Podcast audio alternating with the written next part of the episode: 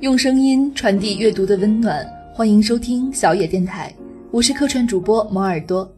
今天与大家分享的是一篇网络文章，我要的是谈恋爱，不是找对象。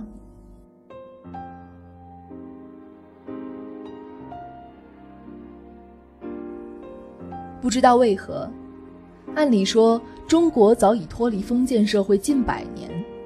但人们的观点仍旧是觉得女生一旦出了校门，最好是立即寻一个好人家嫁了。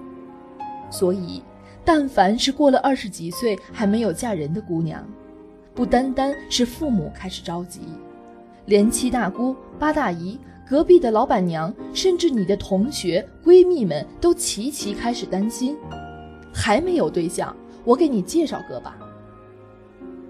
初识面薄，不知道拒绝，便只好应了下来，怯怯地跟着妈妈认识的阿姨去见她口中所谓条件极好的男人。约在茶室里见面，几番寒暄过后，阿姨便借故要走，留下我和他相对无言。良久了沉默之后，他开始自我介绍：家里房子是新做好的，月薪几何。计划年底买车，我不知该如何应对，只是拘谨地笑了笑。他便问道：“你在哪里上班？哪个大学毕业？薪资多少？父母是做什么的？可是独生？”我讶然地看着他，不知该如何应答。若依着我平日的脾气，只怕是要讥笑几句：“怎么，你是来菜市场买菜呢，还是原始人交换物资？”到底还是抹不开面子，如坐针毡的虚度了一个小时，偷偷给好友发短信、打电话来给我救场，仓皇的逃之夭夭。不料他却是对我印象不错，还约我吃过饭，婉转的向我表示好感，希望能够在一起。被我断然拒绝后，渐渐的不再联系。一日，他打来电话。此时我们已经知道彼此不可能，倒是可以像普通朋友一样说笑。他笑言：“我是真的觉得你很好，很适合处个对象，还计划着如果能处好，年底便可以结婚。”被人认真当做可以结婚的对象，到底还是有些微的满足了我的虚荣心的。于是便乐呵呵地回道：“那我不是错失了把自己嫁出去的良机？”多遗憾呀！他唏嘘，真不知道你是怎么想的，不就是找个对象吗？感觉还可以，不就行了？你要求这么高，什么时候才能嫁出去呀？我脱口而出：“我要的是谈恋爱，不是找对象。”他不解：“有什么不同吗？不过是男女在一块搭伙过日子而已，凑合凑合，一辈子不就过去了？”条件差不多不就成了？不不不，我几乎要在心底大声呐喊起来：谈恋爱和找对象真的不一样。看上我的人，无非是觉得我虽然不够好看动人，但至少没有丑到吓人；虽然不够八面玲珑，但至少也不是脑残；虽然不是高材生，但至少念过正经大学。虽然工资不高，但至少有份清闲体面的工作；虽然家境一般，但至少没有负担。于是他便觉得这姑娘勉强可以给个及格分吧，作为一个对象来说，还是可以处处看的。作为结婚对象，虽然不够理想化，但好歹也没有差到哪。于是他便说：“我对你是有感觉的。”可是，在他眼中，你始终只是一个对象。就算结了婚，也不过是个升级版的结婚对象罢了。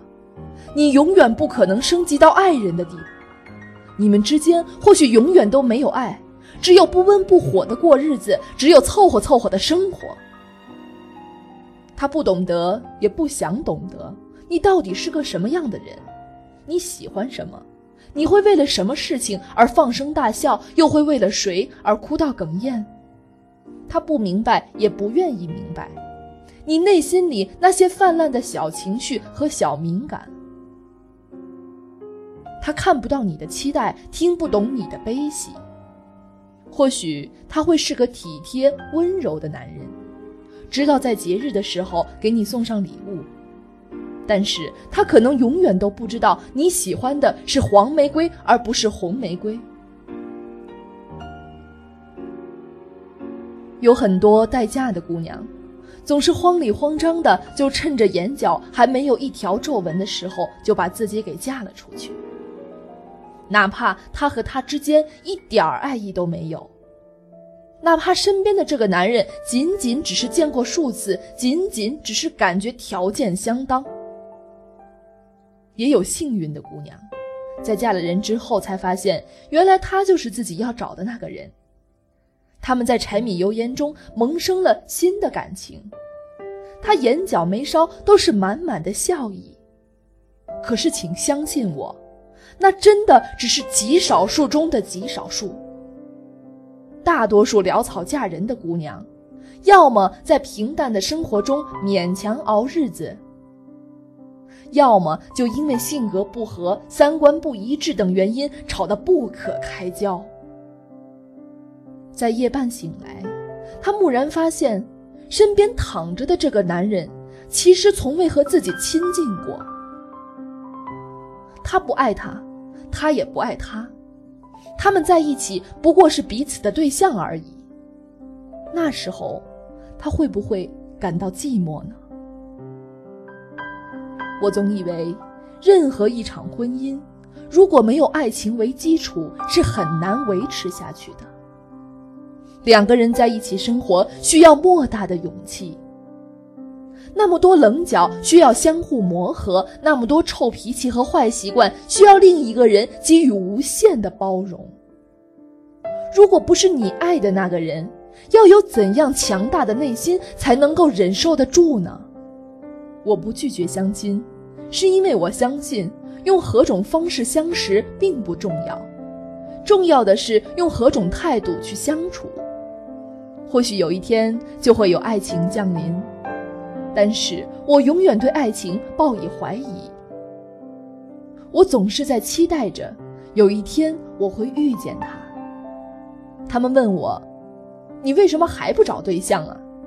我终于可以理直气壮地回答：“我不要找对象，我要找人谈恋爱。”我知道，会有我爱的那个人来，会有爱我的那个人来。和我谈一场你情我愿的恋爱，用彼此都欢喜的方式。